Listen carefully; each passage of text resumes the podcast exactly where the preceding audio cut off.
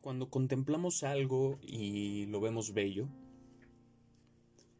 es porque algo en cambio nos resulta feo. Cuando contemplamos algo y lo vemos bueno, es porque algo en cambio resulta malo. El ser y el no ser. Son dos conceptos que se crean mutuamente. Lo difícil y lo fácil de la misma forma se apoyan mutuamente. Lo largo y lo corto se definen mutuamente. Lo alto y lo bajo dependen uno del otro.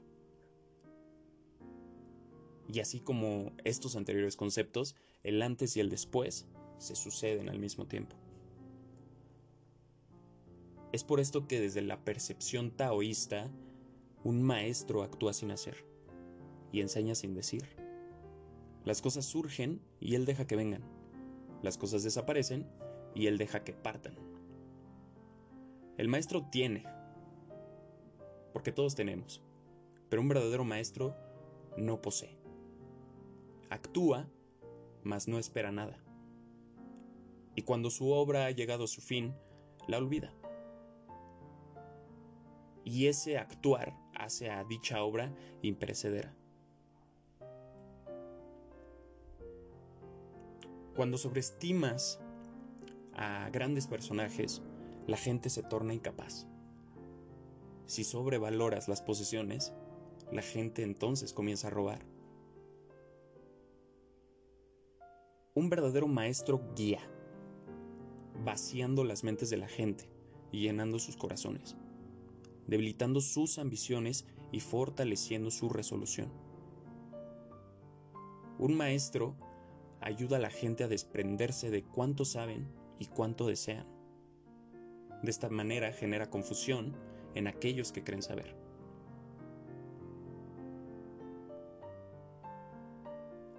Una forma de... Más bien, una forma para intentar definir eh, cómo es el Tao es comparándolo con un pozo de agua. Porque un pozo de agua es inextinguible, por más que se emplee. Es como un vacío eterno, pleno de infinitas posibilidades.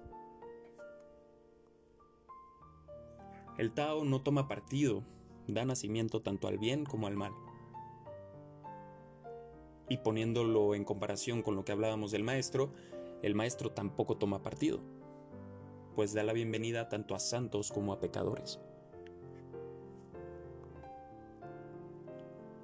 Otra forma en que los taoístas pueden llamar al Tao es como la Gran Madre, vacío pero inagotable, pues da nacimiento a infinidad de mundos. Se halla siempre presente en tu interior y puedes usarlo del modo que tú quieras. ¿Por qué es eterno? Porque nunca nació, así que no puede morir. ¿Por qué es infinito? Porque no tiene deseos para sí, así que está en el presente en todos los seres. Un maestro se queda detrás, por eso siempre está adelante. Está desapegado de todo, por eso es uno con todo. Y es porque se ha desaprendido de sí mismo que su plenitud es perfecta.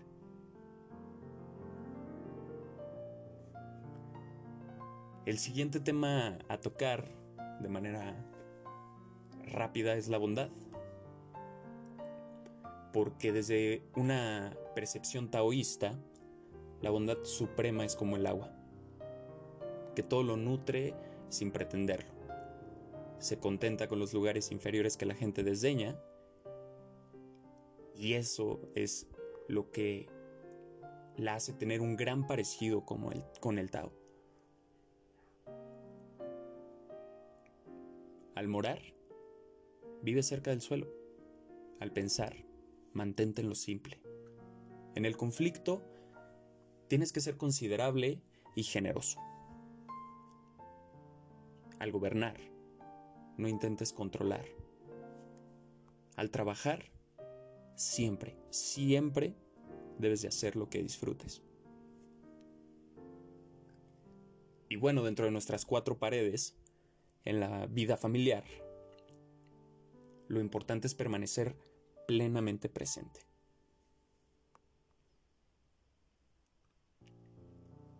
Cuando, cuando logramos contentarnos con ser simplemente nosotros mismos y dejamos de compararnos y dejamos de competir, es ahí cuando el respeto llega a nuestras vidas. Si nosotros abusamos de, de, todo lo que nos rodea, pues acabamos rebosados de, de, cosas innecesarias en nuestras vidas. Es por eso que el Tao lo dice a manera de metáfora. Llena tu cuenco hasta el borde y acabará rebosando. Afila de continuo el cuchillo y lo hallarás romo. Persigue el dinero y la seguridad y tu corazón jamás podrá liberarse. Persigue la aprobación de la gente y serás prisionero. Y ojo, con esto quiero decir que lo, que está queriendo decir es que debemos hacer nuestra tarea y después retirarnos. Pues solo de esa forma podemos encontrar la senda hacia la serenidad.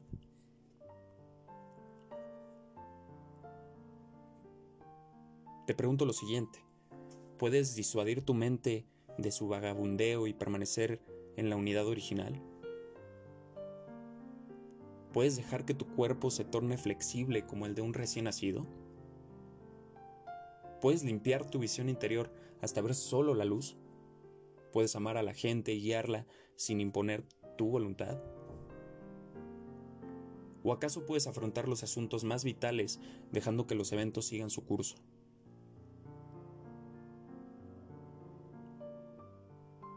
Dar nacimiento y nutrir, repito. Tener sin poseer. Actuar sin expectativas. Dirigir sin controlar. Para el Tao, esa es la suprema virtud.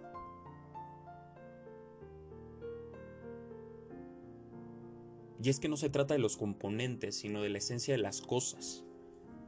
Porque unimos los radios en una rueda, pero es el agujero central lo que le permite al carro moverse. Torneamos la arcilla para hacer una vasija, pero es el vacío interno lo que contiene aquello que vertemos en ella. levantamos e hincamos estacas para construir una cabaña, pero se nos olvida que el espacio interior es lo que la hace habitable. Esto quiere decir que trabajamos con el ser, pero es el no ser lo que estamos usando.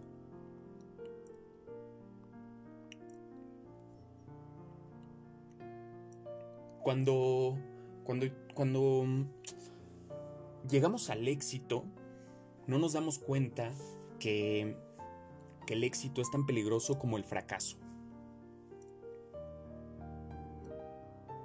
De la misma forma, la esperanza es tan hueca como el miedo. ¿Y qué significa que el éxito es tan peligroso como el fracaso?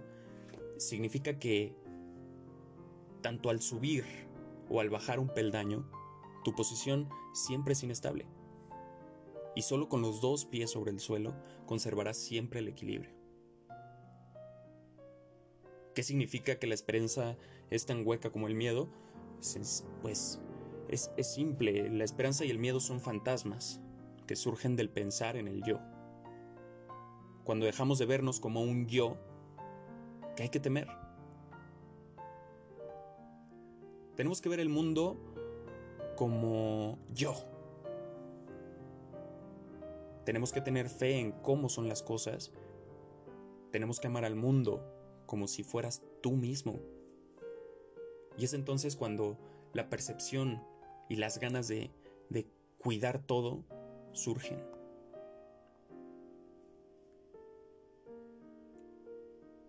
Mira y no podrás verlo. Escucha y no podrás oírlo. Extiende tu mano y no podrás asirlo.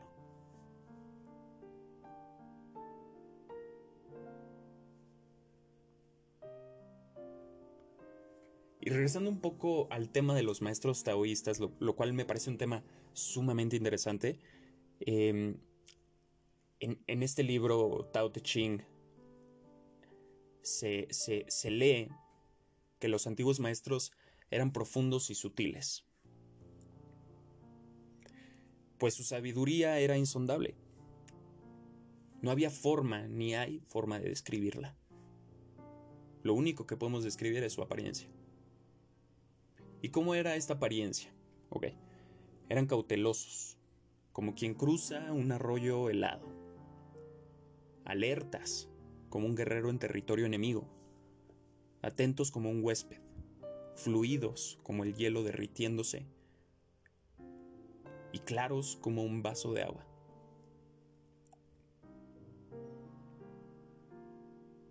Un maestro con tales características no aspira a la plenitud, sin aspirar y sin expectativas, está presente y a todo le da la bienvenida.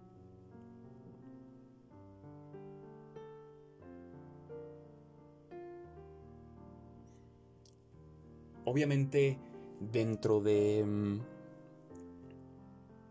de, este cúmulo de, de grandes maestros que la historia ha visto nacer, existieron maestros que, que tuvieron en su posición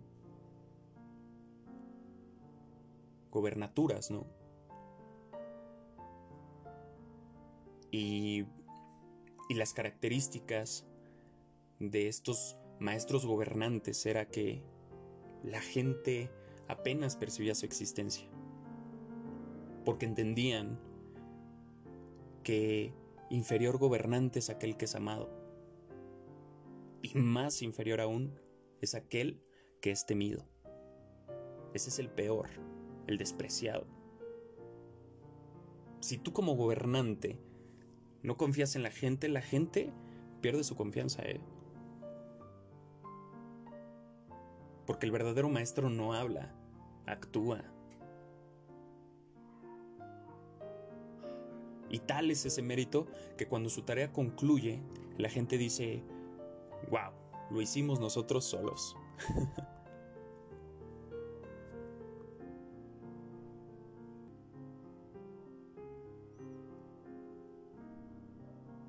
¿Qué papel juega nuestra mente en, el Tao?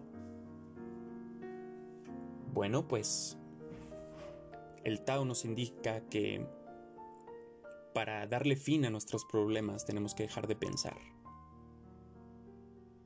Porque en realidad, ¿qué diferencia hay entre sí, no?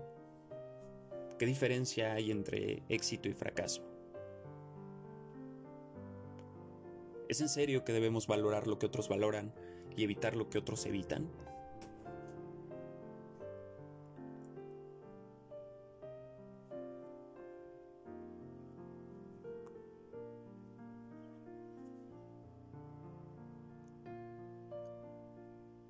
Muchas gracias por escucharme esta noche. Esta fue la parte 1 de, del Tao Te Ching en su versión del poeta y traductor Stephen Mitchell, con un poquito ahí de, explicación propia. Y bueno, la recomendación del día de hoy musical es Real de Chelu. Si la busquen, disfrútenla. Buenas noches. Los quiero. Gracias por escucharme. Bye.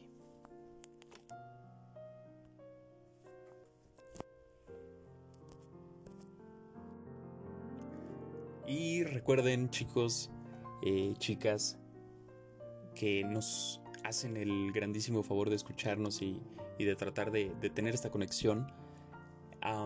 ya tenemos nuestra fanpage activada.